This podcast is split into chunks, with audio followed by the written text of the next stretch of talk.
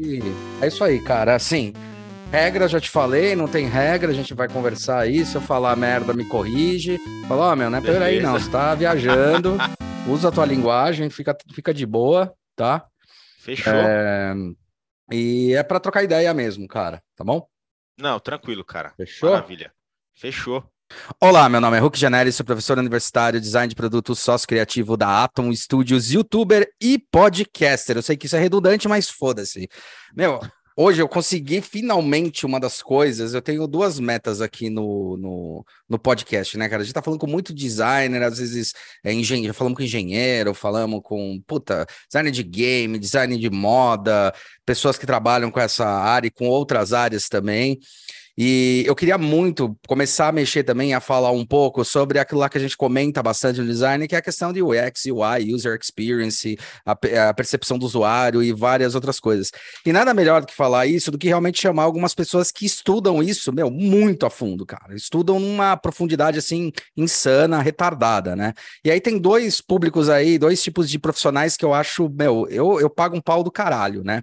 Um deles é o psicólogo, que eu acho animal, a gente tá falando de psicólogo, psiquiatra, várias, várias linhas de pensamento, junguiana, behaviorista, é, freudiana, né, que é psicanálise, se eu falar que é, é, coisa, o pessoal já fica puto, né, não vai ficar puto comigo, e o outro lado que eu acho do caralho, eu fiquei apaixonado, eu fiz equipe, equipe era assim, isso na veia, né, mas o equipe é uma escola que ela tinha essa coisa construtivista desde a década de 80, eu fui estudar lá no começo da década de 90 e me apaixonei por um professor que a gente chamava até dele de Obelix, cara, igualzinho Obelix, que é da mesma área que o Léo, cara, o querido Léo, que trabalha comigo lá no Senac, assim, aquelas descobertas, porque na verdade ele, ele só vai apagando incêndio lá, porque ele trabalha na parte do RH e tal, e a gente trocando umas ideias. Cara, desculpa que o filho da mãe, ele é, é, é filósofo, cara. Filosofia, eu acho do caralho, né? O Glauco me apresentou isso lá no coisa, e eu conversei com o Léo, a gente trocou muita ideia, e falei, puta, cara, vamos lá para um podcast, a gente tá tentando marcar isso faz dois meses aí ou mais,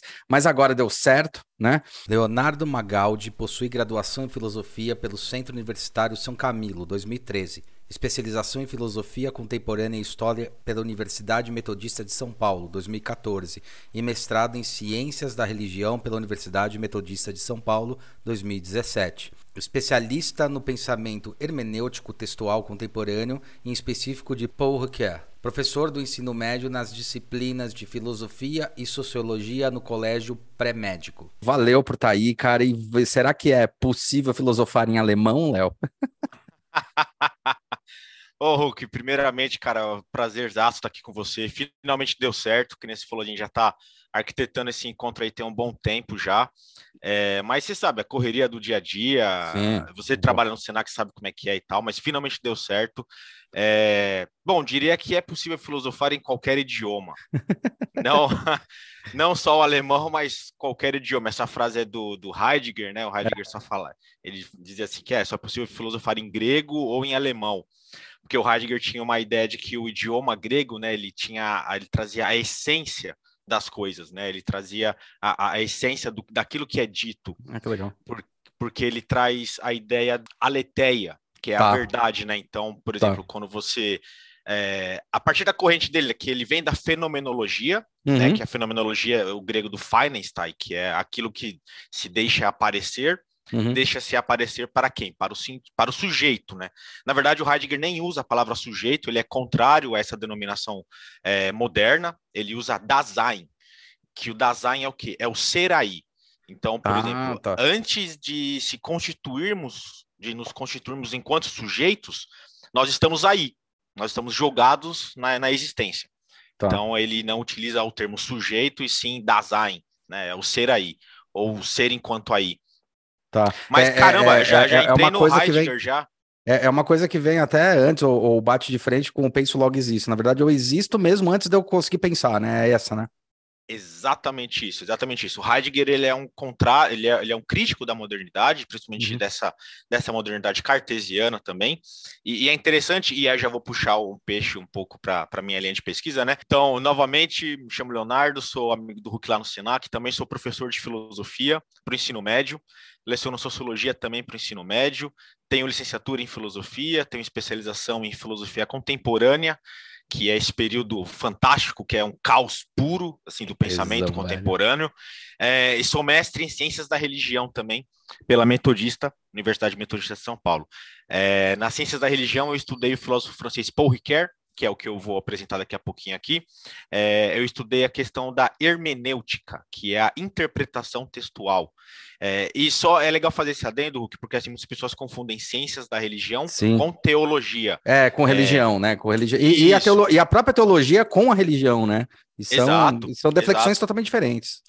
Exato, porque assim, enquanto a teologia ela parte de uma verdade dada, digamos assim, né, da existência de Deus, da existência o, criator, o, cria, o criacionismo, né?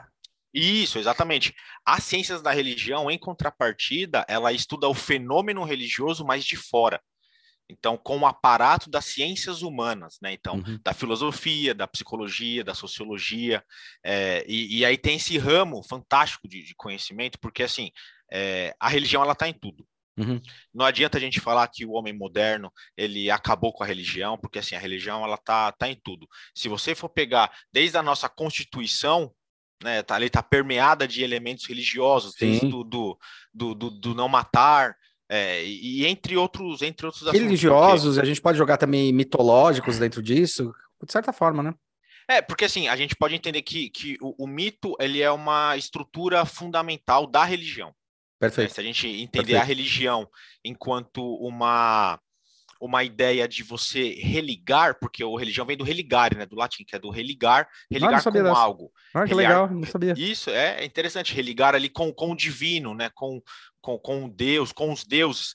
E, e o mito, é muito interessante, porque no século XX tem um autor chamado Mircea Eliade. Tá. Mircea Eliade, ele tem livros fantásticos e no mestrado eu tive o prazer de conhecer, de estudar é, o sagrado e o profano, né? Então ele, Ah, ele... isso é muito legal. Você tinha comentado é, isso aí do é, é caralho. É isso, é, é muito, é muito louco, porque qual que é, qual que é a ideia do Eliade?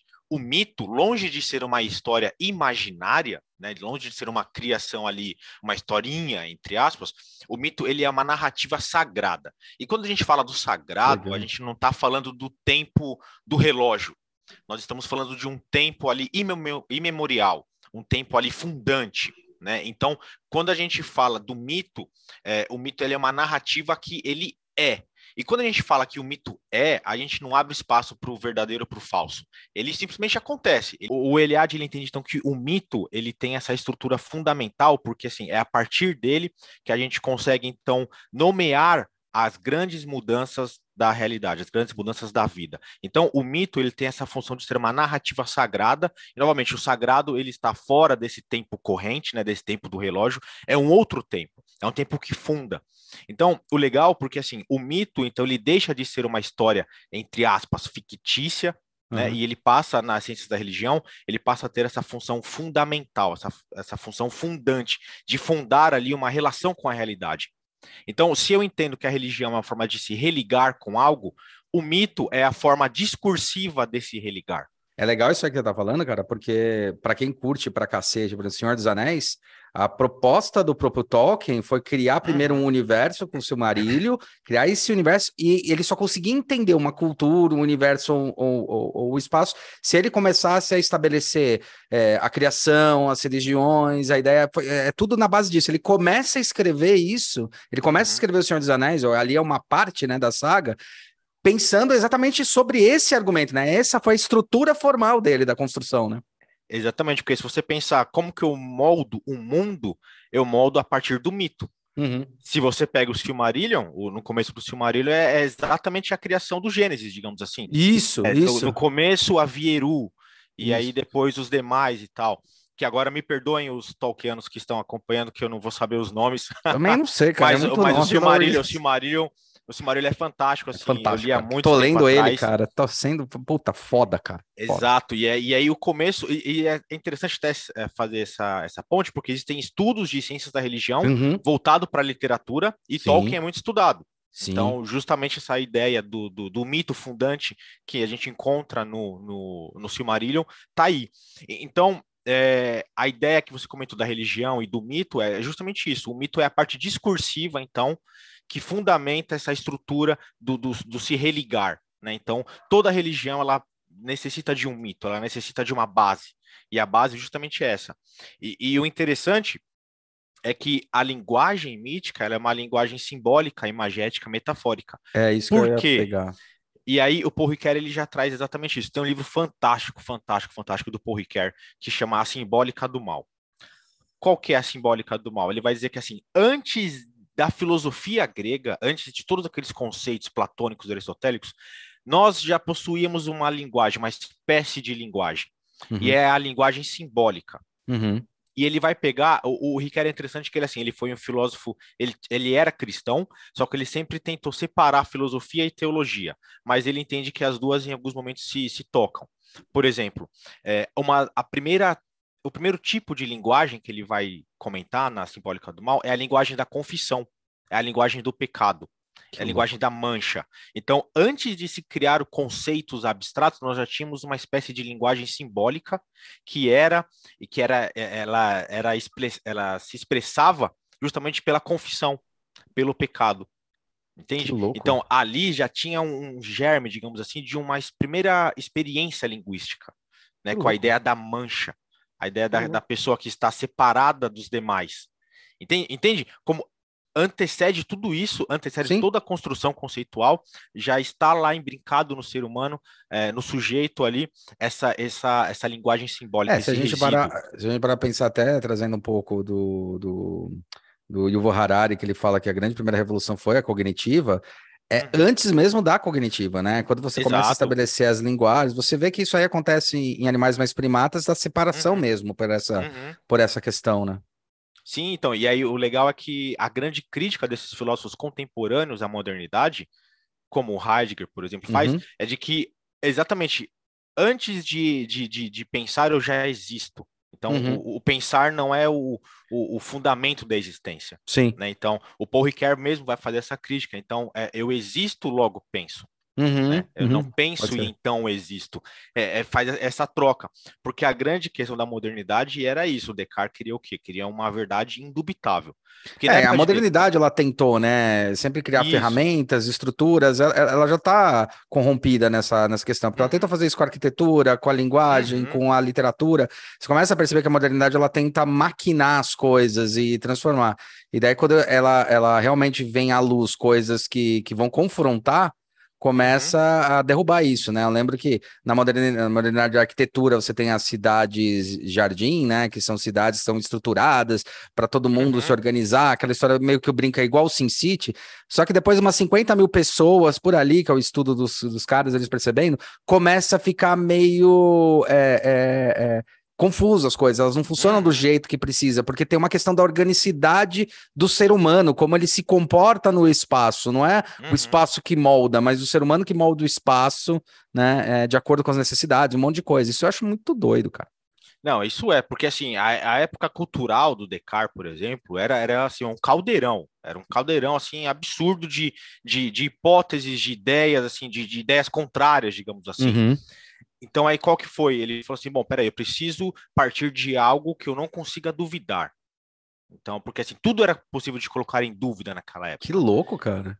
Ele falou assim, eu preciso demolir tudo isso. Se a gente pega as Caralho, meditações metafísicas, uhum. as meditações metafísicas que é, assim é uma das principais obras dele, tirando o discurso do método que é a obra mais conhecida dele. Sim, sim, sim. Mas nas meditações são seis meditações e aí ele faz passo a passo. Primeira meditação, das coisas é, que eu posso colocar em dúvida. Então ele coloca em dúvida os sentidos, ele coloca em dúvida até o fato de ele estar acordado ou estar sonhando, que é Matrix bebeu muito é, disso, por total, exemplo. Total, total. A questão também que estão falando muito da emulação, né? Se a gente tem uma emulação ou não, tá dentro desse discurso, né? Exa exatamente. E aí, após algumas meditações, ele vai entender que ele poderia duvidar de tudo, ele só não poderia duvidar de que ele estava duvidando. Se ele duvida, Perfeito. ele pensa. Se ele pensa, ele existe. Perfeito. Então, entende esse movimento que Descartes faz? Só que a, a, grande revolução que Descartes faz também é de colocar o sujeito, assim, a parte, o sujeito é o fundamento. Então, a realidade parte do sujeito. A, realidade é, é, parte... a história da árvore ou não? Da árvore. É aquela, se uma árvore cai na floresta e ninguém viu, ela caiu de verdade? Ah, esse é do outro, é do filósofo empirista já o Berkeley. É, é um pouco Berkeley. mais para frente. É tá. um pouco mais para frente. Tá. Mas, e aí, a, a, o legal do Descartes é que assim, ele coloca o sujeito como ponto assim nevrálgico da filosofia, só que ele vai colocar a razão como ponto principal. Tá. Então ele vai dizer que a razão é o que vai iluminar tudo, né? Então a gente pode ver aí um germe do, do iluminismo. Isso. É, é, é. Mas aí, e o legal da filosofia é que assim, o próximo filósofo sempre vem desmentir o anterior sim, e sim. ele é o correto. E, e, aí a gente fica de camarote assistindo essa história. Porque aí veio um Tinha senhor... que ter um Street Fighter com os filósofos, tá ligado? Cara, devia, devia assim, devia colocar assim, um, um debate filosófico, assim, sabe? E, e aí veio um senhor é, chamado John Locke, é o né, Loki. Depois de, depois de alguns, alguns anos e tal, ele vai falar assim: bom, peraí, eu não posso dizer que eu já que a minha razão ela constitui tudo, porque eu preciso antes da experiência. Tá. Olha porque o Descartes vai falar assim: o Descartes vai falar assim, bom, existem ideias inatas, por exemplo, a ideia de Deus. Para o Descartes, ele prova Deus a partir da ideia de Deus, porque ele vai falar o quê? Um ser finito como eu não poderia conceber uma ideia infinita. Logo, alguém colocou esta ideia em mim. Nossa. Então ele vai, ele vai dizer, ele, ele prova a, a, existência de Deus a partir disso. Ele vai falar assim: bom, eu, enquanto ser finito aqui, eu não conseguiria conceber uma, uma ideia infinita. Então, isso daqui foi colocado aqui no meu, na, no meu aparelho cognitivo, digamos assim. Entendi. E o Locke porque... vai falar.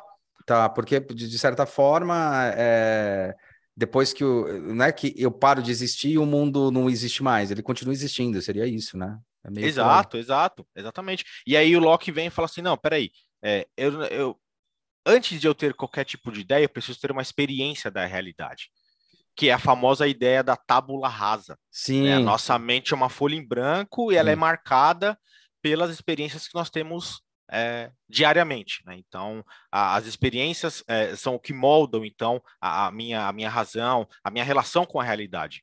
E aí, só para fechar essa, que eu acho fantástico esse período, assim, 16, 17, 18 dos, dos séculos, e veio um outro senhorzinho chamado Immanuel Kant. Ah, o Kant, tá. O cara, assim, que ele é extremamente metódico, assim, dizem que ele, as pessoas ajustavam o relógio com o Kant andando na cidade. Caralho. Então, do tipo, porra, o Kant passou, vixe, três horas, vamos arrumar aqui o relógio. tamanha, tamanho o método que o cara era, assim, extremamente metódico. E aí o Kant vem fazer uma parada que, assim, é, é, eu, na minha humilde opinião, acho sensacional, que é uma síntese do racionalismo de cartesiano e do Sim. empirismo é, lockeano, lockeano. Depois, é, que é o que? Bom, eu preciso das duas coisas. Né? O, o, o, sentido sem a razão não são, não, sem o entendimento não é nada, e o entendimento sem o que os sentidos me traz também não, não é nada. Então, Perfeito. Então, eu preciso dessa junção. Então, eu, o que eu recebo pelos meus sentidos, ele, é, tudo que eu recebo é filtrado né, por duas categorias que são inatas, aí sim, são a priori, digamos assim, tá. né, antes da experiência que o Kant vai falar, que é o que? O tempo e o espaço. Perfeito. E, bicho, quando você explica isso para a molecada do ensino médio, é mó legal. Porque se nós não tivéssemos essas duas categorias que o Kant traz, por exemplo, é, se eu não tivesse a categoria do espaço, eu não poderia estar sentado na cadeira falando com você, eu estaria uhum. no teto, ou estaria aqui embaixo é, da... Você não estaria, essa que é a verdade. Exato, exato, eu não está, eu estaria aqui disforme. É, né? o disforme. tempo, o tempo a gente não saberia, a gente não ia conseguir saber se eu estou falando com você agora, ontem, amanhã, Entende? Então, é, essa é a grande sacada do Kant. É, é, é louco porque é, é, muito louco, né? É, eu acho legal porque, toda, como, como a gente estava falando, todos os, todas as áreas elas vão se desenvolvendo e ganhando esse entendimento geral, né? O Einstein uhum. mesmo, quando ele começa a, a construir a teoria da relatividade, começa a falar tudo isso, e, e tem um problema muito sério nessa pesquisa da, da, da eh, espacial, né? Da, da, dessa área espacial do, do da física, né? Que é assim, uhum. Existiu alguns microsegundos antes da explosão do Big Bang que não existia nem tempo nem espaço. E aí, aí sim surgiu o tempo, entendeu? Porque uhum. é, não dá para calcular porque não tinha tempo, é assim, é muito louco. Então não se sabe quanto passou ou se passou. Então uhum. só não existia, porque eu preciso entender o, onde eu estou, para onde eu vou e de onde eu vim, né? São, são três conceitos, assim, é muito louco isso. Não, e, e, cara, assim, a, a, ideia de tempo, o conceito de tempo na filosofia, ele, é, ele é fantástico, é assim, tal qual o, os filósofos que trabalharam isso. Por exemplo, a gente começou falando de Heidegger, né? A principal obra do Heidegger é Ser e Tempo, né? Então, é que é, ele vai dizer que o Dasein, né? Nós, nós somos o único é, tipo de, o único ente que consegue questionar o próprio ser. Perfeito, né? Porque tá. nós somos os únicos entes, e ente, a gente, ente, o, o é, a gente pode falar que é tudo, né? Exemplo, árvore, o, pedra. Isso, seres, é exatamente. O, o, ente, e, e o, o, Dasein é o único ente que consegue fazer essa pergunta pelo ser, né? O que é existir? O, o que é o ser? Né? Então, e essa é a grande sacada que ele teve, porque assim, para os gregos, é, o ser, a gente pode colocar a, a ideia da presença, né? Do, uhum. do, do, do, visto aqui, do, do, do, do a mão, né? Do que está à mão, digamos assim. Que o Heidegger vai também usar muito essa, essa noção. E o Heidegger vai falar assim: bom, mas isso a gente precisa olhar de uma outra forma, a gente precisa pensar de uma outra forma, porque o ser, ele não é visto, ele não é, é conhecido, ele, a gente pode questionar isso. Né? Então, os, o, o Dasein é o único ente que consegue, consegue colocar essa pergunta, né? o que é o ser? E aí ele vai dizer que o, a ideia de tempo é o que também fundamenta esse ente, né? nós somos seres temporais. Uhum. A, a, temporalização é o que nos... É, é uma característica nossa, digamos assim. E aí, só para fechar, o Paul Ricoeur vai fazer também uma sacada muito da hora. A narrativa é o meio pelo qual nós temos acesso ao tempo. Tá. Tá. A, a, a, obra, uma das obras mais famosas dele é Tempo e Narrativa, né? Então, por tá. exemplo, quando nós narramos, nós temos o antes e um depois, e a partir dessa experiência narrativa, eu tenho acesso também à minha própria temporalidade. É, é legal porque na própria, a própria língua, a própria linguagem escrita, ela fala muito bem isso, né? Ela fala uhum. que é, é a primeira vez na história do homem, quando se começa a escrever, que você vence o tempo, que você Perfeito. se torna imortal. Né? Porque Perfeito. você pode promover para as outras pessoas aquilo que você teve como uma experiência que até então não se. que acho que é de Gangaglash, esqueci o nome, que é o, primeiro escrito mesmo, que é. Ah, o mito de Gilgamesh. Gilgamesh, Gilgamesh. Isso. isso. Que é o primeiro escrito, né? O primeiro. Primeira parte escrita, acho que é isso. É, um, e o Wolf, é um dos né? mais antigos. Agora, hum. não sei se é, o, se é o primeiro mas é um dos mais antigos, sim. É, é de onde, por exemplo, a ideia de dilúvio, né, aparece pela primeira vez, né? Do, uhum. o, o, mito do dilúvio depois é, é bebeu um pouco do, do, mito de Gilgamesh, que é o mito babilônico. É sim, mito sim, babilônico. sim, sim. É, e aí, só para fechar então essa, essa ideia do tempo enquanto narrativa, o legal do Riquet é que ele vai dizer o que o próprio sujeito também, a própria identidade do sujeito, ela se constitui de modo narrativo. Se eu perguntar quem é o Leonardo, quem é o Hulk, vai ser narrado uma história, certo? E, e, essa narrativa ela vai estar permeada de todas as leituras, de todas as vivências culturais, religiosas, filosóficas que você partilhou até o momento. Perfeito. Então ele vai dizer que a narrativa, a identidade narrativa, é um meio de você se manter também no tempo, porque nós, enquanto seres orgânicos, vamos nos deteriorando, né? Mas essa identidade narrativa ela permanece. Isso é, é, é, é, do caralho, sabe? Você é começa a, a, a, pensar tudo isso a todo Não, momento. Cara, e, e, é muito louco, porque quando você, você joga isso, a gente joga a luz aí, algumas coisas da nossa própria, da nossa área, da área do design em si, é, conceitual, quando a gente fala da área conceitual mesmo, e não da área é, a gente fala muito sobre a importância do storytelling, né? O storytelling, Sim. ele te coloca na presença do lugar, ele conta uma história, e, e, e, e do jeito que você está falando, ele, ele vem se montando e vem se construindo pela própria consciência do ser humano, né? Então, assim, uhum. é, o homem é que é aquela história, eu não crio um storytelling para poder te seduzir, mas o storytelling é uma forma de eu conseguir me aproximar a, a como o ser humano é de fato, de verdade, uhum. como ele pensa, como ele age, como ele se estrutura mentalmente, né? Uhum. Até porque quando você vai, vai analisar a questão da memória, a memória ela é muito fraca, né? A memória ela é uhum. péssima, então você vai trocando elementos, você vai substituindo para poder até adaptar a história, melhorar ou, ou, ou, contar isso daí, né? Virar essas uhum. lendas aí que você não sabe de onde é verdade ou não, né? Exato. E se a gente for para analisar, isso tá desde Aristóteles, cara. Sim. Se a gente pega a poética, que eu acho que é uma bíblia para os storytellers, né?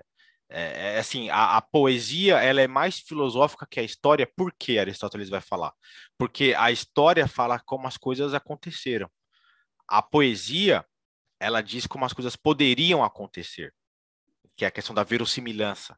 Então, por exemplo, a, a poesia a gente pode colocar no mesmo guarda-chuva, então, a poesia, a literatura, a ficção, né? uhum. né? a, a, a possibilidade da imaginação de você criar algo, ela vem justamente disso. Mas é engraçado isso aí que tá falando, agora, não é, não é confrontando, pelo amor de Deus, não é confrontando ele, né, como filósofo, mas é engraçado porque existem vários historiadores que estão começando a questionar, já estão questionando, começando que eu digo uhum. agora, né, esse último século, né, hoje, que é assim, a própria história, ela já é um, viés, é um, um viés, ela não é a história.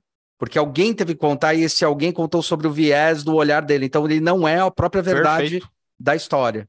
Perfeito. E aí, e a gente volta para o Paul porque em tempo e narrativa ele vai falar justamente isso, da ficcionalização da história. Perfeito. Que a história partilha também de alguma ficção. Uhum. Porque para eu narrar o passado, eu, enquanto sujeito no tempo presente, tenho que preencher algumas lacunas. E essas lacunas são preenchidas pela imaginação.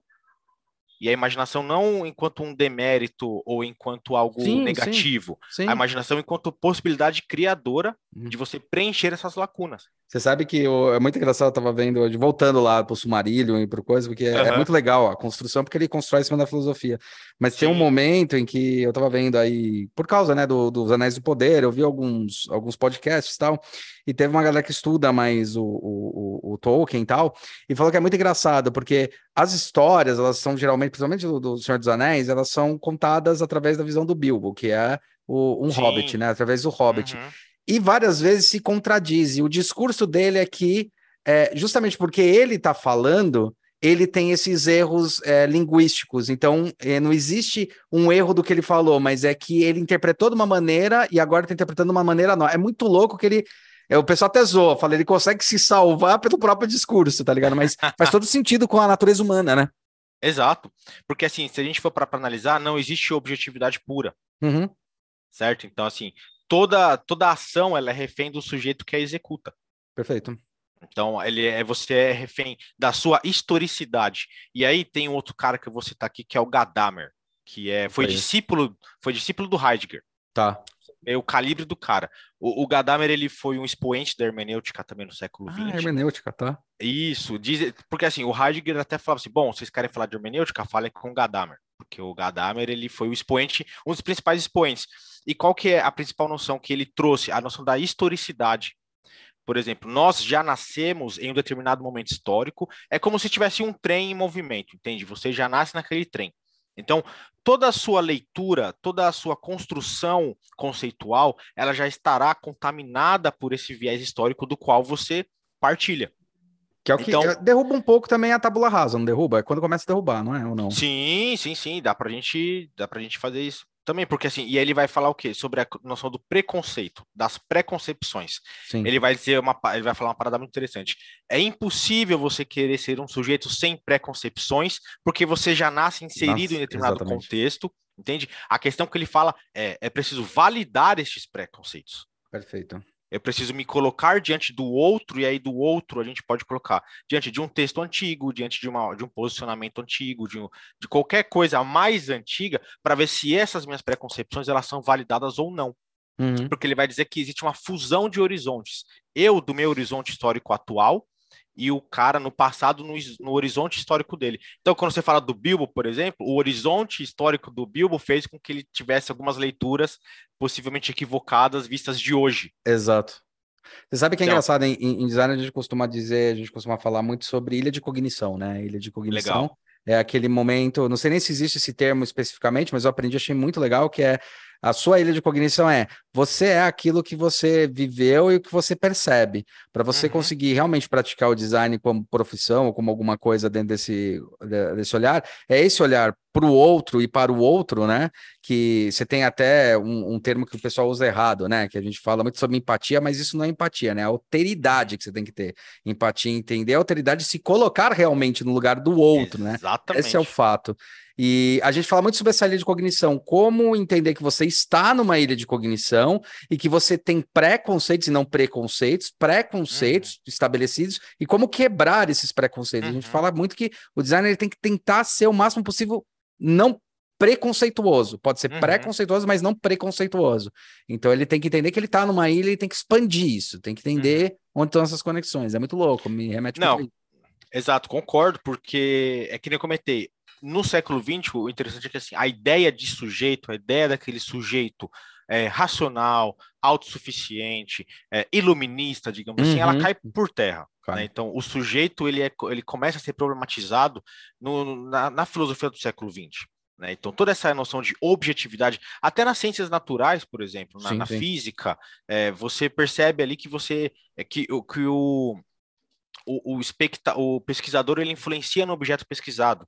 Sim. Certo? Então, Sim. a partir daí você já começa a ter essa ruptura, então, cartesiana, digamos assim, de que Não, a se, a gente, razão... se a gente quiser pirar mais ainda na, na própria física quântica, né? A partir do Exato. momento que você observa uma partícula, ela já não se comporta do jeito que ela deveria se comportar. É muito louco isso. Exato, exato. E a gente percebe, assim, o quão, o quão refém nós ficamos é, do, dos nossos sentidos mesmo, Sim. né?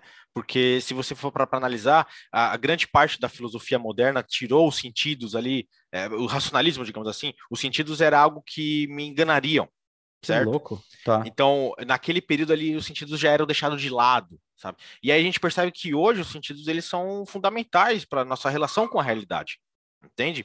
Porque, por exemplo, a, a estética, a, a, filosofia da arte. Uhum. Ela começa a ser desenvolvida mais propriamente ali no século XVIII, começo do século XIX, trazendo o que de volta? Os sentidos.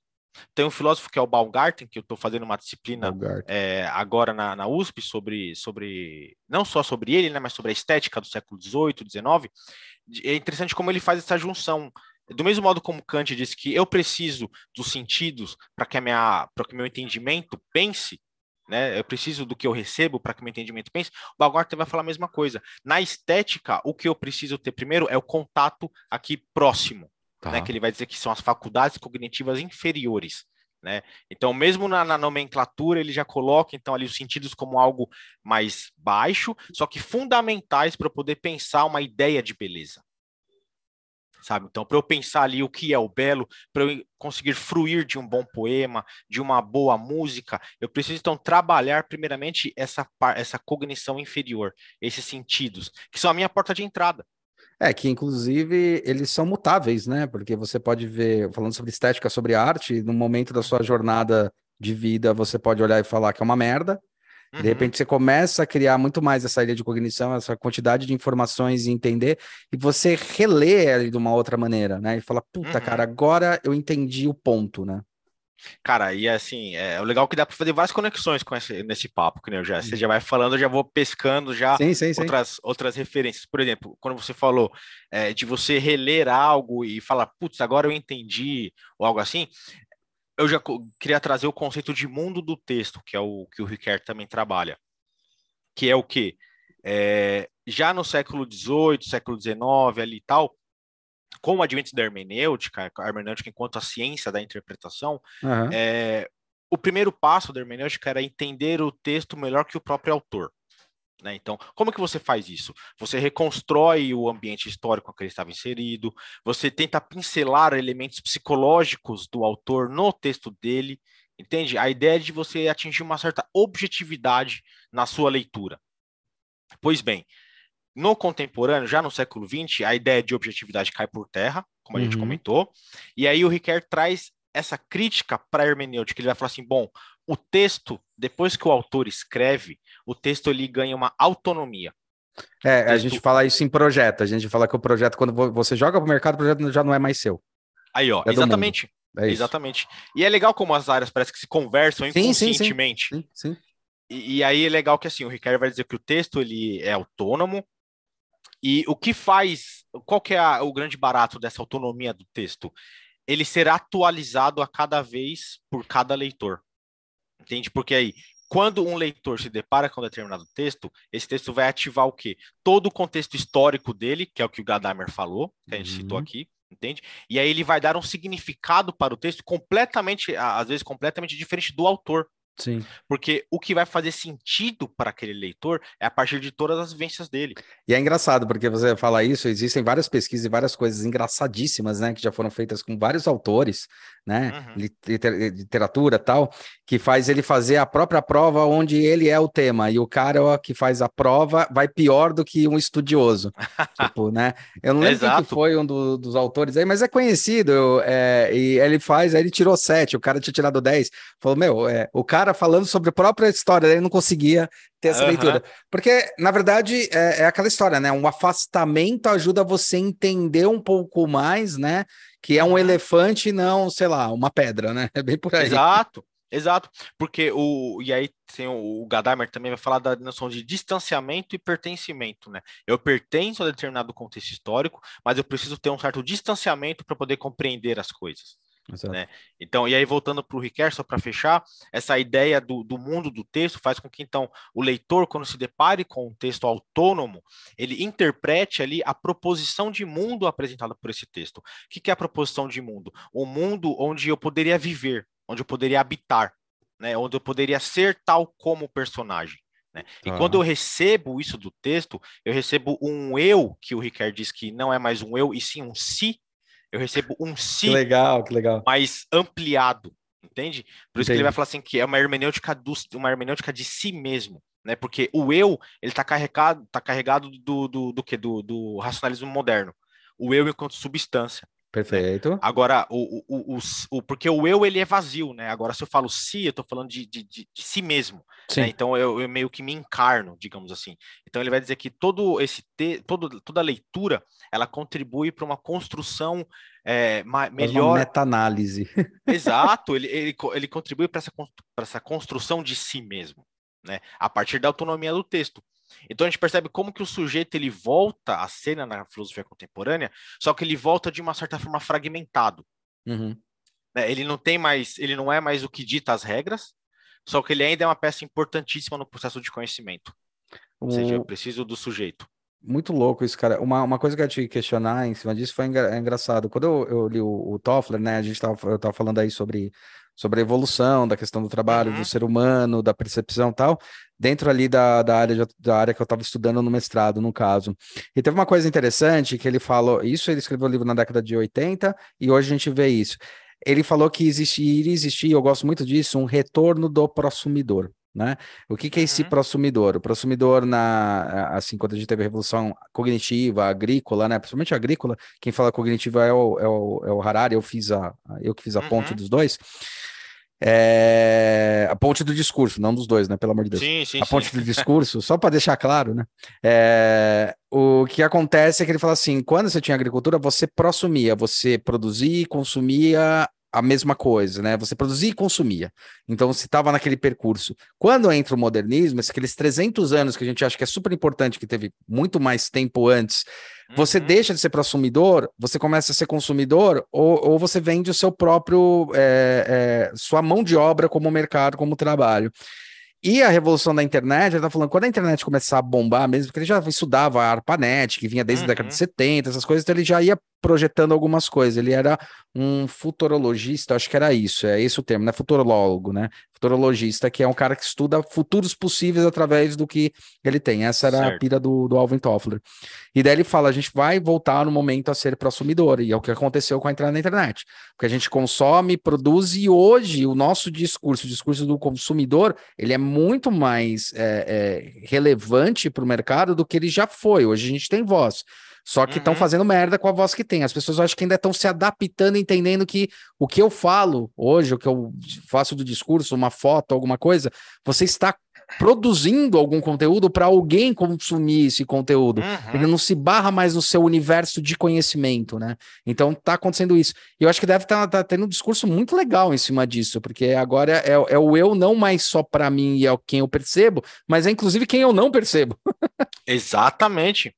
De, de como o, o, o outro ali, entendido como o distante de mim, também é afetado pelo meu próprio discurso que é a grande crítica, se eu, se eu entendi corretamente, a, a, a como as redes sociais proclamam discursos ali, discursos de ódio, discursos contrários ali, é, e as pessoas acham que isso é liberdade de expressão, uhum. né, que elas não podem isso. ser é, chamadas a atenção. É muito diferente a liberdade de expressão de você agredir alguém verbalmente isso, ou por um isso, tipo de discurso. Isso. E é uma linha tênue, né? Meu pai falava ah, um discurso bem. É, falei só faz tempo, mas meu pai falava um discurso bem assim. Existe uma diferença entre. Como é que é? Era hum, liberdade e libertinagem. Existe uma diferença oh, de liberdade e libertinagem, cara. Tipo, perfeito. E é a perfeito. linha tênue, assim. Exatamente, porque o que a gente está vendo hoje, ainda mais é, no ambiente político que a gente está vendo sim, nessa sim. polarização, e uhum. eu acho que assim não é, é, não é possível não falar de política hoje. É, eu acho que tem que ser falado sim. É, aquela é, ideia, algum, né, algum, alguns historiadores e alguns até filósofos comentam, eu não sei, eu não vou saber os nomes, porque uhum. eu leio e acabo não decorando, mas falar muito isso. Tudo, na verdade, é um ato político. Né? Exato, Porque a política é a discussão, é a conversa entre, não Exato. É, é essa instauração, assim como a palavra medíocre, que não quer dizer que é Exato. é ruim, quer dizer que é mediano, uhum. né? É Exato, isso. exatamente. Porque assim, a gente não tem aquele ditado de que a ah, religião, futebol e política não se discute. Uhum. Eu acho muito contrário. Aí eu só tiraria do futebol, que eu não sou muito fã, mas assim, religião e política eu acho que tem que se discutir sim, tem que se conversar sim, porque na falta da discussão, eu acho que é o que resulta numa situação como a gente está hoje, entende? Uhum. Com discursos inflamados de ódio, é, preconceitos religiosos também. E aí, cara, sobre esse olhar que eu acho legal, teve uma coisa que foi interessante, fez eu parar a pensar uma vez. Tinha uma. Acho, não lembro se foi o cara do Space Today, que eu gosto bastante dele, né? Uhum. O Sacani, que ele é bem estudioso e tal. É, não lembro quem que foi que falou esse discurso, mas fez eu refletir que a gente fala. É, é muito normal a pessoa falar assim: ah, tinha a porra dos terraplanistas, que eu acho uma merda isso, acho uma bosta, uhum. sabe? Não, pelo amor de é Deus. uma bosta, né? É. Tipo, é, é, me revoltava, falava, meu, como pode, cara? É uma coisa que já veio há muito tempo, de repente começou a surgir. Uhum. E aí ele fala duas coisas que são muito legais, ele fala, o problema é que os acadêmicos têm que descer dessa, desse pedestal, dessa torre de marfim, porque perderam terreno e olha que merda que deu. Exatamente. E a outra coisa, isso eu achei fantástico, achava isso também, e por isso que eu vou dar aula, eu tenho um escritório, tem um monte de coisa, eu vou dar aula meio para trazer essa, essa coisa. Mas teve um negócio que fez ele refletir que eu falei assim: bom, então vamos dar, vamos dar possibilidade dos dois discutirem frente a frente. E eu acho que foi ele um cara que falou assim: não, não tem que dar essa possibilidade. Porque quando você dá, você dá mesmo peso e mesma carga para as duas pessoas. Mas não tem mesmo peso e mesma carga. Porque realmente ele não tem uma verdade, um discurso, ele está ali uhum. para causar, para polemizar. Né? Exato. E quando você lê alguns, alguns escritores, eles falam muito sobre os discursos é, é, autocursivos, né? Ou uhum. seja, ele se remete nele mesmo, uma fala, mas não tem sentido nenhum, auto, autorrecursivos, né? E, uhum aí vai meio disso. Ele fala: Meu, não tem que dar espaço. Simplesmente não tem. Tem que o pessoal dali fazer, mas a gente tem que, não precisa bater de frente. Você não precisa uhum. criar o mesmo tipo de ódio, né? Você fala: Olha, uhum. por que não é? O que que acontece? Mas ele fala: Não pode dar o mesmo tipo de campo, por exemplo, bota os dois um na frente do outro para discutir, porque uhum. não estão nem no mesmo tipo de plano de discussão. Eu falei: Pô, não tinha parado a pensar nisso, porque às vezes a gente fala: Não, vamos deixar os dois discutirem.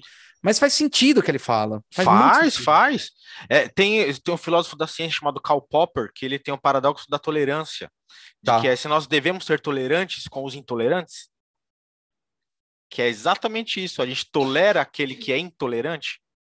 É, será que é uma atitude correta isso? Que é isso que você está falando. Concordo plenamente. Não deve ser dado espaço, não deve ser dado palco para pessoas com um discurso como esse. Uhum. Entende? Porque a gente, senão a gente ganha o quê? Um monarca da vida que se acha no direito ali de ter, de, de, de, criar um conteúdo ali de, ah, sob o pretexto da minha liberdade de expressão, de, de dizerem verdades absurdas, uhum. verdades absurdas, entende? Uhum. E eu acho que é completamente nesse caminho, dessa, de, de, nós é, não colocarmos frente, não é preciso colocar frente a frente é, o, o, fascista com o democrata. É, não, não, precisa disso, porque o cara do outro, o fascista, ele não vai em nenhum momento querer entender como funciona o outro lado, porque ele traz um discurso de autoridade, um discurso de ódio. Tem um, tem um negócio que é legal e trabalha. Você já assistiu aquele filme Obrigado por Fumar? Ou não? Puta, já. Fantástico. Cara, tem um discurso do cara que é fantástico, aquele filme é foda, que ele começa a discutir com o filho dele o negócio do sorvete, que eu acho que seja sensacional. Fala, ah, mas só come sorvete. Daí ele começa a falar sobre a, o porquê o de chocolate é mais legal, tal, não sei o que lá. Ele fala, aí ele termina, o filho dele fala assim, mas você não me convenceu. Ele fala assim, eu não quis convencer você, eu quis convencer eles. Aí, ó. Exatamente. Isso é muito legal, cara. Puta, Exatamente. eu falei, caralho, mano, que discurso do cacete essa porra. Então, e é por isso que eu acho que tem que se discutir sim, é, tem que, tem que é, se criar espaços de discussão saudáveis. Eu acho uhum. que isso é importante. Uhum. Pode parecer um pouco romântico, um pouco idealista, mas eu acho que é o que a gente está precisando hoje. Sim, não, não, não sei. O, mas o, Então, é, é, eu, eu, também acho essa palavra romântica muito mal utilizada, né? Uhum, tipo, eu acho sim. romântica aquela coisa, parece a inocência. Não é inocência o romântico. O romântico é uhum. é tipo, vamos começar. É que nem a discussão, né? Discutir Isso. não é brigar, sabe? Exato. É, eu acho que é um pouco disso, cara. É engraçado. Né? É, porque assim, o que a gente precisa hoje mesmo é de criar uma consciência, sabe? Uma consciência social, uma consciência. Coletiva é... pela primeira vez, talvez? Eu não sei se coletivo, cara, mas eu acho que assim, porque é, se a gente for pensar no, a nível Brasil, uh, uhum. infelizmente nós não temos uma identidade cultural, nós não temos uma, uma, uma união, digamos Cara, assim. a gente não tem ou a gente não assume que tem? Porque Paulo Freire, ele foi atrás de várias coisas assim, uhum. você tem vários estudiosos assim, eu não sei, eu tenho minhas dúvidas se a gente tem preconceito uhum. ou se a uhum. gente não tem mesmo. Ou se eu... a... É, eu não sei, cara, eu tenho, eu tenho uma discussão que para mim a grande, a grande questão é ser é, diversificado, né? É entender uhum. que você tem essas diferentes diversificação. Inclusive, isso apareceu para mim, assim, tô jogando, né, a, uhum. a, a luz aqui. Mas, é, inclusive, até uma coisa foi muito engraçada, isso dei uma vez com um alemão, é, no, no IED mesmo, no Instituto Europeu de Design, e fazia pós lá, ele tava lá, e daí a gente tava conversando uma hora, tomando cerveja, e ele falou o seguinte, cara, o passaporte brasileiro é o passaporte mais caro no mercado negro. Por quê? Falou, porque no Brasil é o único país do mundo que você pode ser loiro, falar alemão e ser brasileiro. falei, puta, é verdade, Caramba. cara, tem várias coisas. E uhum. japonês também, chinês também. Eu falei, cacete. Eu falei, então existe essa pluralidade de uhum. identidade, né? Eu acho que tem, eu só acho que a gente não assume. É a síndrome do vira-lata, né? Ah, exato, exato. Mas é, e é interessante porque, assim, quando eu digo da identidade cultural, uhum. assim, eu, eu digo da, da noção de união enquanto povo. Ah, tá, é, nesse, tá. A mãe nesse, pátria que a gente não tem, é, é um Isso, fato. exatamente. E qual é a consequência disso? É, por exemplo, a abstenção política. Eu tive uma conversa é, essa semana com, com um amigo meu falando: ah, não vou votar porque nunca fazem nada para mim. Aí eu falei, mano, mas espera aí, você tem que pensar enquanto cidadão, enquanto no coletivo. Sim. Se o Estado vai te Sim. prover alguma coisa, Sim. aí o Estado vai te prover o, o, a, a, situação, e aí você, enquanto cidadão, vai e, e, e merece isso, e, e é direito seu. Entende essa, essa linha do, do, do, que cai no egoísmo também, entende? E, e, é nesse sentido que eu falo que a gente não tem uma identidade cultural enquanto nação. Entendi, sabe? não, perfeito, concordo, concordo, verdade, verdade, concordo mesmo. E aí, todo sentido quando, quando eu falo da necessidade de, uma, de se criar uma consciência social, é justamente disso. Tipo, se eu tô aqui na periferia, por que, que as coisas não melhoram para mim? É porque a política, então, ela não tá olhando para mim. Como que eu faço a política olhar para mim aqui, na, na, minha quebrada aqui? Pô, com o meu voto, entende? Entender a importância que, claro, a despeito de todos os problemas que a nossa política sim, enfrenta, sim. é preciso votar, é preciso ainda acreditar que é possível mudar sim. e ir até lá. Porque é, qual que é, quando a gente estuda um pouco de sociologia e eu passo para meus alunos também, é, chega a ser angustiante, cara, porque assim é, tem um conceito de dois filósofos agora dois sociólogos que eu não vou lembrar, peço perdão, mas é a noção de dispossessão. Dispossessão, que é a falta ou incapacidade de você contribuir para as mudanças políticas na sua sociedade. Caralho, tem um termo para isso. Tem, porque assim, por exemplo, é, a dispossessão a disposição social, ela acontece o quê? Acontece quando é, aquela pessoa ela carece de elementos básicos para poder contribuir de alguma forma com o âmbito político da sua localidade. Então, por exemplo, o cara que ele acorda é, quatro horas da manhã para pegar o trem, para atravessar a cidade e trabalhar, ele possui então uma disposição social. Ele carece de elementos e faz com que ele tenha que ter toda essa jornada para conseguir o seu sustento. Caramba. Certo? Então ele não tem ali a, a, a, o básico. Isso culmina numa disposição psicológica, que é o que? A baixa autoestima da sim, pessoa. Sim. Então, contribui para essa pessoa, pô, eu, eu nasci aqui, eu vou morrer aqui, sabe? Eu vou ficar refém disso mesmo, e as coisas nada nunca mudam. Então, é uma e é engraçado porque é, é, é interessante você falar isso, até para já juntar, que é uma coisa curiosa, né? Que até ia jogar aí no discurso, que eu gosto muito de uhum. criticar nesse nível, porque. É, e é um discurso que ele é repetido, né, cara? É, as pessoas falam, ah, a política não tá boa hoje em dia. Cara, eu sempre ouvi esse discurso desde quando eu era pequeno. Eu uhum. lembro que eu fui um dos caras que fui lá, o cara pintada, que fui lá na, na, na, na Paulista, né, tal. Caramba! Dando, 92, cara pintada vai na Paulista. o discurso que eu ouvia dos mais velhos é o discurso que os mais velhos, que agora somos nós, fazemos para os mais novos, eu acho muito uhum. assim, escroto, que é, não, na época do AI-5, ali era a verdade, ali é que realmente ah. a gente batalhou. E a mesma merda de discurso, não, no impeachment a gente batalhou. Cara, será que não dá para entender que, tipo, é um pouco disso? E daí isso sempre me remete uma, uma, uma frase de um filósofo profundo, esse aí eu brinco que é um filósofo profundo, porque eu achei genial, que é o Lobão, né? Lobão, ah. músico. Ele falou uma frase muito boa que falaram para ele, ele tava, acho que era o Detonator que ele tava fazendo, tal, que era o, o programa da MTV, e daí falou assim: "Ah, Lobão, antigamente existia bandas boas, hoje existe umas bosta, não sei o que lá", e falando um monte, né? Daí falou: "Galera, é o seguinte, antigamente um monte de manda merda". Daí ele começou a falar as manda merda. A questão é que só sobram quem é bom.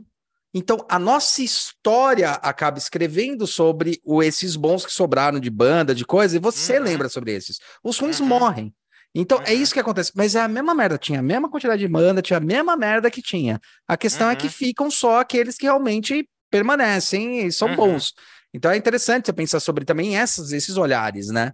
Porque acaba assim. ficando o mesmo discurso e, e, vira meio social, né? Vira, vira meio tipo. Sabe, é, me, me, lembra muito também. É, é, eu gosto de, de, alguns discursos que tem em filmes, em coisas que eu acho que são interessantes. No MIB, tem um uhum. momento que os caras estão conversando primeiro, e daí o cara, o Jay lá, o Kay, né? O Jay vira e fala assim: Cara, mas por que, que você não conta para todo mundo? As pessoas são inteligentes, fala sobre, seres, sobre os extraterrestres e fala, cara, uma pessoa inteligente, um bando de pessoas é idiota. Né? Ele fala, não vou falar para todo mundo. Então uhum. tem um pouco dessa movimentação também, né? Que vai no fluxo, né? Eu acho que esse que é um, uma questão. Que também tem a ver com a questão do pertencimento, né? Você perceber que você pertence a alguma coisa, né? É, Exato. de tudo isso, né? É muito doido. Exato, é, é, é, um grande caldeirão, é um grande caldeirão. E aí, assim, só para fechar a questão da, da disposição, uhum. a disposição social e a psicológica, ela combina numa disposição política. Porque a partir de todos esses entraves, eu não consigo a, a, acessar. Por quê? Fazer campanha é caro pra caralho. Fazer campanha tem que ter tempo pra caralho. Entende? Então, como, como aquele cara que está no, no, no, extremo oposto do, do centro da cidade, ele vai ter tempo, vai ter dinheiro para conseguir se dedicar à política. Sim. Isso culmina numa elitização da política. Sim. Em que os que possuem recursos chegam até essas extremidades, prometem falsas promessas, fazem falsas promessas. Após a eleição, eles somem. Uhum. Somem. Então, é, essa é a grande questão da, da, da, necessidade de você criar uma consciência social. Pô, como é, que eu uma... posso... E é legal, porque tem uma outra coisa que impacta, que fala sobre essa mãe pátria aí que a gente não tem, essa falta de mãe, né? Que é a, a, a crença, a gente acaba tendo a crença sempre no ser mitológico que vai resolver, um ser que vai resolver to, o todo, né? Exatamente, exatamente. Porque quando a gente abre mão de tudo isso, somente o divino que pode nos salvar. Isso. Vem somente um mensageiro. O Deus ex machina, né? Exatamente. Então, aí, é, quando eu digo da necessidade de criar uma consciência social, é disso. Bom, se eu aqui na quebrada não tenho uma voz política, eu vou votar, eu vou procurar os políticos que olham para minha quebrada, que olham uhum. para o meu espaço. Uhum. Entende? Por, porque senão a, essa elitização da política ela permanece eternamente, porque é incrível como é um círculo vicioso. Sim. Sabe? É tipo um Ouroboros, assim, sabe? Sim, sim, sim, é, sim. Uma, uma coisa bolha, leva a outra. Exato. É. Uma coisa leva a outra, você fala assim, porra, não dá para sair daqui, porque fazer política é muito caro. Então, Sim. se eu tenho, se eu tenho uma voz ali no jogo dos caras que consegue olhar para minha quebrada, que consegue olhar para pro, pro, os meus semelhantes aqui, é com esse cara que eu tenho que ir.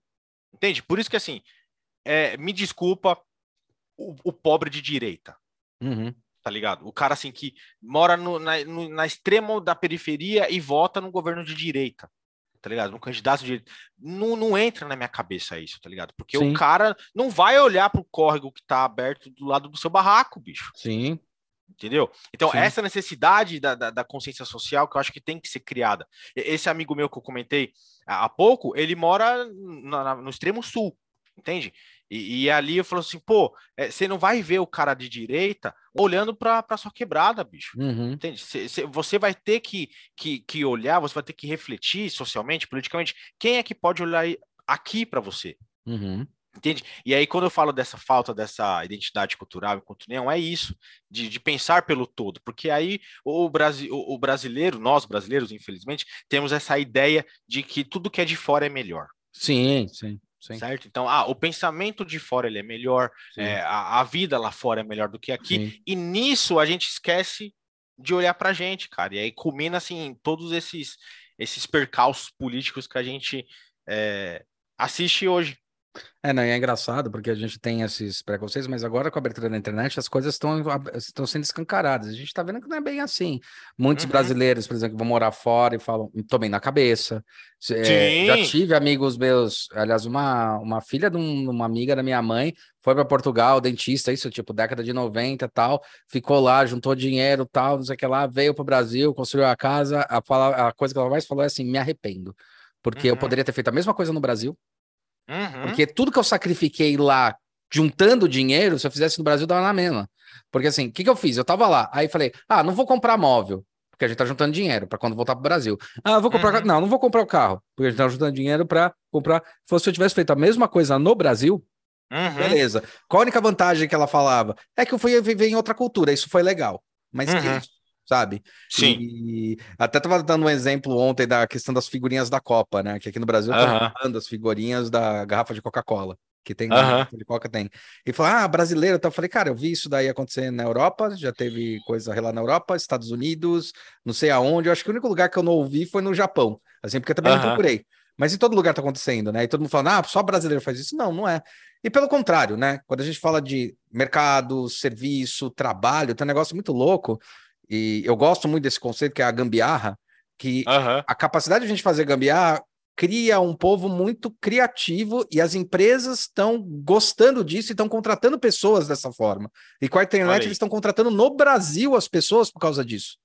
E assim, uhum. não é um mito, é um fato, sabe? Que a gente uhum. vê as pessoas procurando, vem atrás, fala, ah, brasileiro, já vi empresa vindo para trás, ah, brasileiro tá puta, eu quero ver, porque vocês são super criativos, eu quero ver o que vocês podem fazer pela gente né? Uma empresa lá da é, uma empresa espanhola. E eu vejo vários relatos de alunos e pessoas que vão. Ela falou, cara, é impressionante como os caras adoram isso.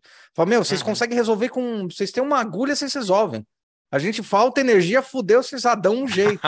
é uma capacidade criativa e que, na verdade, é muito legal, cara. Né? Sim, é sim, sim. tesão, né? É uma habilidade. É que nem falam do, do, do alemão com a matemática, a gente com a inventividade, sabe? É Exato. E, e, aí você vê que assim é, é uma é, é, triste quando a gente olha só para o lado negativo, Sim. Entende? do brasileiro, enquanto o copo meio vazio, né? Isso, enquanto o jeitinho brasileiro. E aí você traz, por exemplo, na sua área de pesquisa, de estudos, essa inventividade que é vista com bons olhos lá fora. Então, por que, que isso não é mais explorado? Por que, que isso não é mais evidenciado? Entende? Isso. É apenas o. Mas é que aí, cara, aí são, são, são 500, 600 anos aí é. de. de... É. De colonizador, de, de, cabeça de colonizador. É. Exato. E, e, o Paulo Freire já falava: o, o, oprimido tende a ser opressor depois, sabe? Quando, quando consegue ascender socialmente e tal. E, e, e é, eu acho essa, é, é, essa questão do brasileiro, culturalmente falando assim, fascinante de estudar, triste de você ver alguns detalhes, sim. mas necessário de se pensar. Sim, sim. Sim. Sabe? É, a, a, ideia da religião, por exemplo, voltando para a religião, é, por que, que a religião ela é tão é, explorada politicamente, ainda mais hoje em dia? Né? Porque a, a, o discurso religioso ele é um discurso, e aí eu já falei isso várias vezes para diversas pessoas. O, o, o, discurso religioso ele é um discurso imagético, ele é um discurso simbólico, ele é um ele discurso, é um discurso de fé. É. Isso, ele é um discurso emotivo, é. ele, ele mexe com o imaginário entende? Uhum. Você fazer um mau uso desse discurso, você fazer um mau uso de todas essas características, é, culmina em, num uso político indevido desses temas, Sim. entende? Sim. Por isso que, assim, eu, eu enquanto. Parece até, né? Quando você começa a falar isso, eu falo, meu, eu lembro muito quando a gente achava um absurdo que estudava na escola, na Idade Média, né? As pessoas assim, nossa, mas como o clero e, o, e, o, e a política estavam juntas, né? Que absurdo. E, e tá a mesma coisa, né? Exato, exato. E, e é por isso que eu, enquanto cientista da religião, eu tento sempre chamar atenção para isso, né? É, do uso indevido do discurso religioso, né? Não, não culmina em uma em algo maléfico da própria religião em si, entende? É o uso que se é feito. Sim. Porque a, a religião, sim, ela possui elementos positivos, é, muito positivos, entende? Sim. A, a, noção da espiritualidade, do se sim. religar, entende? É, é muito, muito importante você fazer essa distinção, né? Porque você vê ao mesmo tempo é, pessoas criticando a religião por fornecer é, munição para discursos políticos. Mas aí é um, é um problema, é um erro do discurso político é, de fazer uma leitura equivocada da religião. Sim. Que você cai no fundamentalismo. Sim, sim, sim. De você sim, ler boa, um, boa. de você ler um texto é, imagético, metafórico, simbólico de modo literal. Uma que você mata toda a poesia, toda a beleza daquele texto sagrado, né? E, e outra que você o, o lê de modo literal, você cria fundamentalistas. É, por Você exemplo, cria... o, é, a gente começou, eu comentei lá no começo, a questão da Terra plana, ela é baseada no discurso do, da, da Bíblia. No momento uhum. em que se separou as águas do céu, as águas de baixo, né, as águas da terra, e daí eles falam, tanto que a gente vive numa abóbada e em cima tem água. Né? Esse ah é um dos discursos minha, do nossa. próprio é, que é terraplanista, fala muito sobre o cri criacionismo como a base, o que tem uhum. ali na Bíblia, que é isso, separar os, a água do céu, a água da terra, água de baixo, a água de cima, que tem acho uhum. que no uhum. discurso do Gênesis isso, né? Isso. E, e aí é isso, tanto que eles falam, né? A gente vive e é isso, né? Você acaba transmutando, te perde a beleza do conceito poético da, da coisa e uhum. começa a estruturar é, é, um, uma racionalidade onde não tem, né? Uma, uma lógica onde não precisa. E nem precisa ter, porque não é para isso que serve. Exatamente, cara, você foi exatamente no ponto. Você vê lógica onde, onde na verdade, há um fundo simbólico entende? Você você mata toda essa beleza poética e simbólica e magética, entende? Então, e aí o erro que se faz é, o, do, do, uso do discurso religioso na política é exatamente esse, porque você trabalha com o imaginário das pessoas. E o Brasil é um país muito religioso.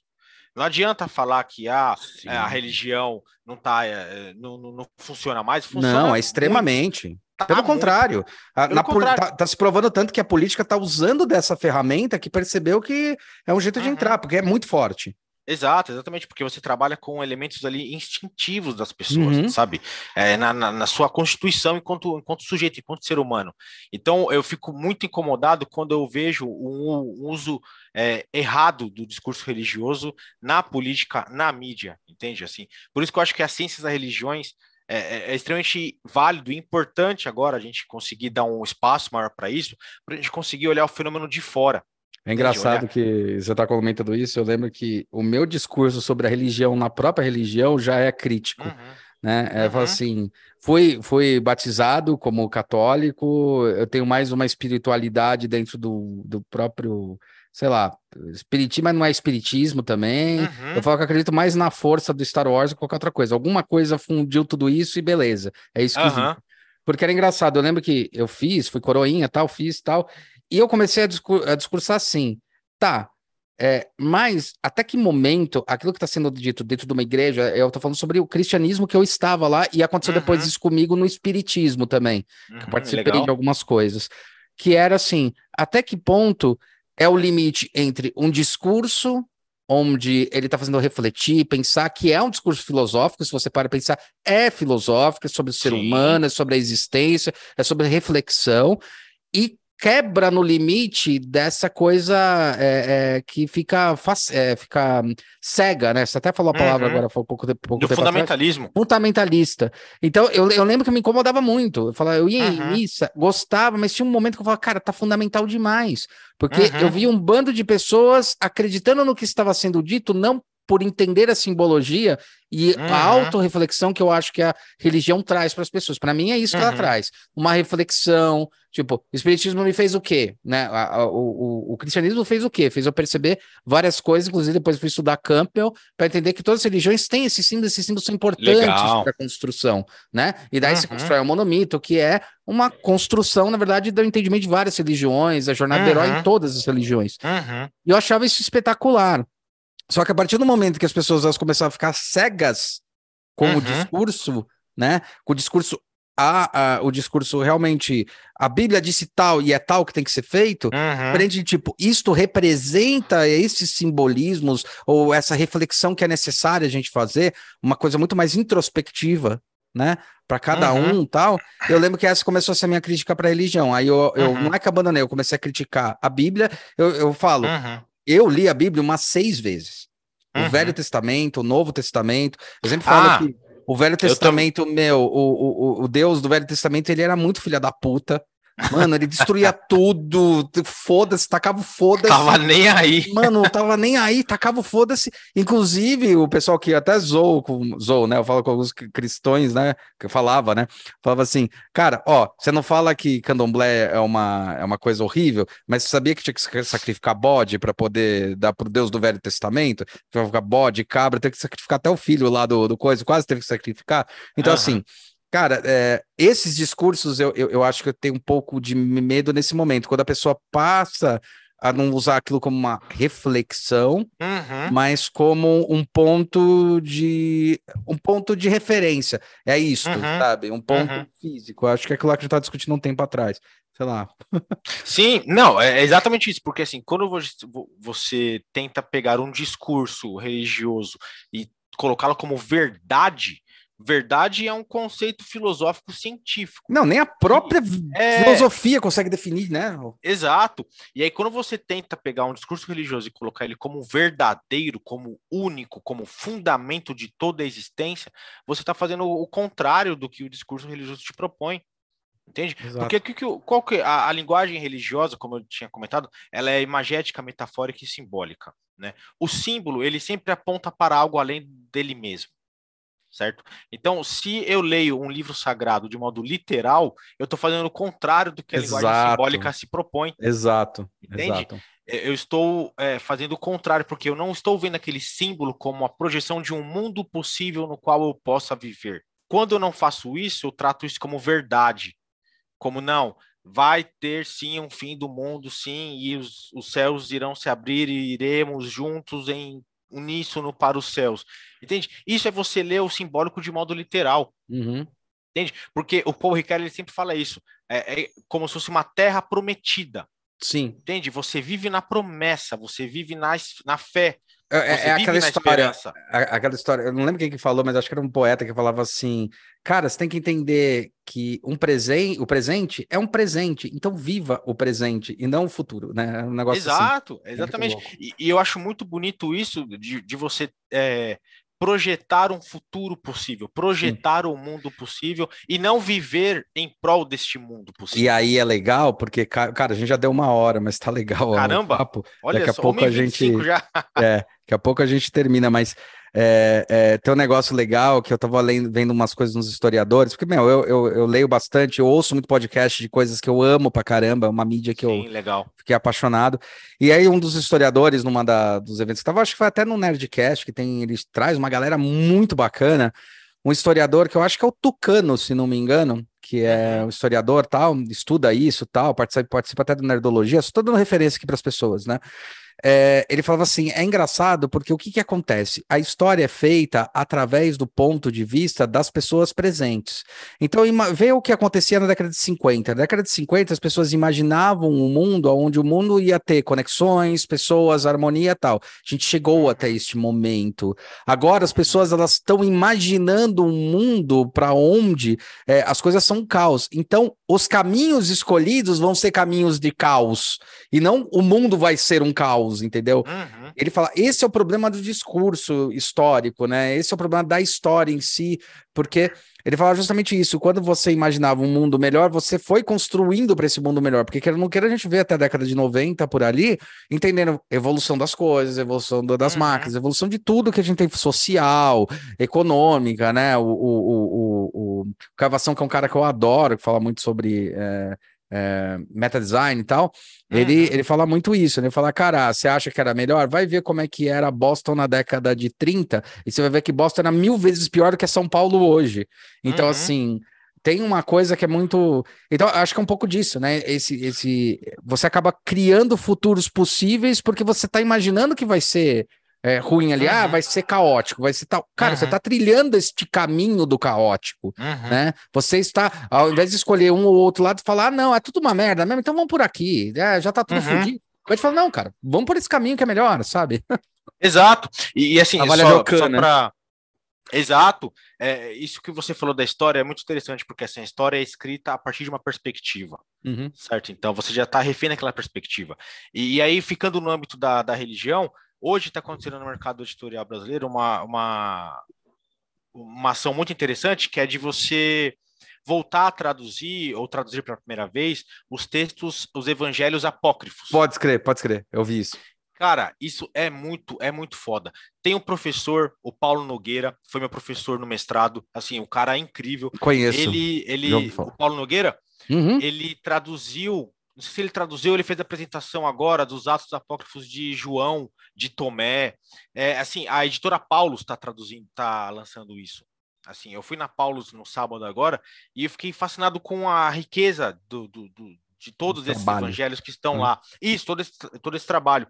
E é interessante porque daí você consegue ter outras perspectivas de momento histórico, como o surgimento do cristianismo. Se você for para analisar, o escrever era caro pra caralho naquela época. Sim. Era caríssimo. Então, assim. Mano, tipo, pra... o móvel foi feito em 1400, você tinha que fazer um por um. Não sei quantos anos demorou para escrever a Bíblia, cara. O, Exato. O, e, e aí você cara. vê, você vê, por exemplo, quantos anos demorou né? Quantos anos demoraram para. Ah, fora que, você... desculpa te interromper, não só era caro, como várias pessoas não sabiam ler. Exato, exato. Era, era exato. restrito. Era uma cultura oral. É. Então, quanto, qual foi o tempo que se demorou, então, desde essa construção oral para se passar para o papiro ali, para a escrita? Então, o, aquilo que foi passado já tinha sido mudado Muitas vezes. É, não sei quem falou, talvez tenha sido você até. Falou, meu, tanto que você pode ver que a Bíblia não é escrita para uma pessoa, é escrita sobre várias pessoas que veem a história sobre o ponto de vista dela. Por isso que é Salmo de João, não sei o que lá de Lucas. Exatamente, exatamente. Então a gente tem várias perspectivas. Claro que aí depois teve o Conselho de Nicéia, sim, sim. que fundamentou ali que o cânone era, eram aqueles livros. Só que o que eu acho interessante dos apócrifos é justamente isso, de você ter uma outra perspectiva, de você olhar de um outro lado a mesma situação entende? E se você tiver ali, claro, o privilégio de saber que você está diante de um texto simbólico, imagético, metafórico, você vai conseguir apreciar de tal forma Sim. como a própria Bíblia. Que é legal entende? pra caramba. Meu, a leitura que da é, Bíblia é, é muito legal, cara. Quando eu li é, dessa, é, sobre esse viés aí que você está falando, sem ter todo esse conhecimento que você está falando, mas sobre esse viés de tipo, vamos ler como simbologia, vamos entender como, uhum. né? Quando eu comecei a ler sobre isso, nossa, eu adorei, cara. Tanto que, por incrível que pareça, o Iron Maiden, né? Uhum. É, foi uma banda que eu comecei a me apaixonar porque tinha muito discurso da Bíblia em si, tinha muito discurso falando sobre alguns eventos da Bíblia, ou eventos do Egito Antigo, mas eventos históricos. Até porque, não sei se a maioria sabe, o Bruce Dixon é historiador. Ele Olha é formado aí, em história. É, ele é formado em história. É. é muito louco. Caramba, que da hora. E, e, é exatamente isso, porque você vai percebendo essa riqueza do, do período cultural da época, né? Do, do, cristianismo primitivo, digamos assim, porque eu acho fascinante a, a ideia de uma religião como o cristianismo derrubar o Império Romano, assim, para Sim. Isso porra. é um negócio que, assim, eu acho fantástico. Foda. E os estudos do cristianismo primitivo tentam o quê? Mostrar exatamente isso, como que era o, esse caldeirão cultural da época é, em que tudo isso estava começando né, a, a, acontecer. E galera, é o seguinte, então, ó, a gente vai fazer um segundo podcast aqui, eu e o Léo, a gente vai falar sobre como é que foi essa construção, porque eu tô muito afinzão de ver, mas já deu um puta de um tempo. E, Léo, queria te agradecer, quero saber se você quer deixar uma mensagem, tipo, desculpa te cortar, mas quero saber se você quer deixar alguma mensagem, alguma coisa. E, meu, valeu, bicho, bate-papo do caralho. Cara, eu que agradeço a oportunidade, é um prazerzão mesmo estar aqui. E o meu conselho para quem estiver ouvindo, para quem estiver assistindo, é busque conhecimento.